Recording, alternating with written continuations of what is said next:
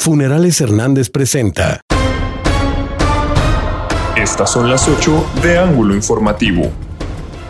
Fueron asesinados menor de 16 años y hombre de 37 en la capital de Durango. El homicida utilizó arma de fuego. Ya fue detenido por la fiscalía. Podría ser sentenciado por probable feminicidio arrancó la vacunación de personas de 50 a 59 años contra COVID-19 y de embarazadas con al menos nueve semanas de gestación de la zona urbana de la capital de Durango.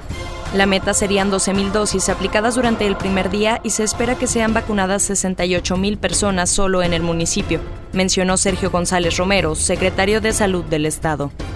La familia ha sido afectada por la pandemia, sobre todo los niños. Pedimos que los candidatos de todos los partidos al llegar al Congreso Estatal legislen a favor del núcleo de la sociedad, la familia, dijo María del Rayo Fuentes, presidenta de la Asociación Civil Red Familia.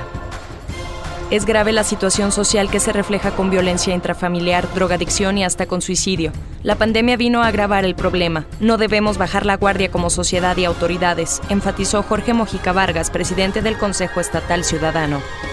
Debería la secretaria general de Morena, Citlali Hernández, pugnar por un recurso para el problema de la sequía que tenemos en Durango, en vez de venir a generar polémica, enfatizó el diputado Carlos Maturino. Lamentable que denuncie sin presentar pruebas presentó el presidente de la Junta de Gobierno del Congreso del Estado, Iván Gurrola, la nueva ley de amnistía, que brindaría una nueva oportunidad para las personas que purgan una pena por cometer un delito no grave por necesidad o desconocimiento.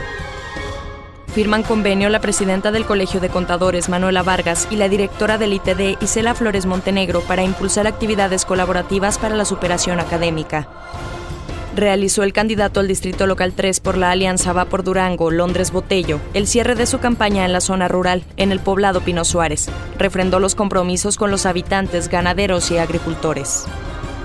Corleone Pisa presentó